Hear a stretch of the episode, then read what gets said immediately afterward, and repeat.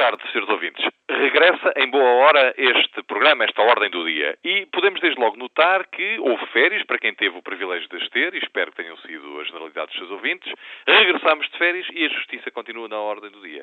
Novidade, novidade foi o famoso Acordo para a Justiça, mais conhecido por pacto, celebrado entre o Partido Socialista e o Partido Social Democrata, com a benção do Governo. Este acordo foi motivo de muitas notícias, de muitos comentários e, sobretudo, de muitas esperanças. Creio até que esperanças excessivas. Num determinado momento, parecia que o pacto não era, como verdadeiramente é, um utensílio de trabalho, mas sim uma solução para os problemas. Ora, o pacto, assim se chama o acordo, ou assim se costuma chamar ao acordo, não é uma solução, é um caminho, é um método. Um método de quê? O método de obter consenso alargado relativamente a matérias essenciais para a nossa democracia e para a administração da justiça.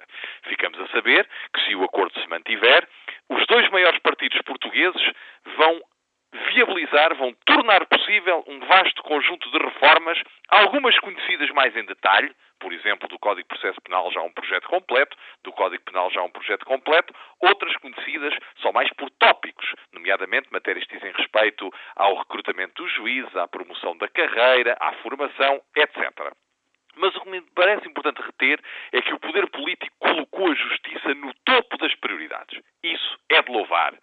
até que enfim que o poder político assume plenamente as suas responsabilidades e reconhece à justiça o papel que a justiça tem.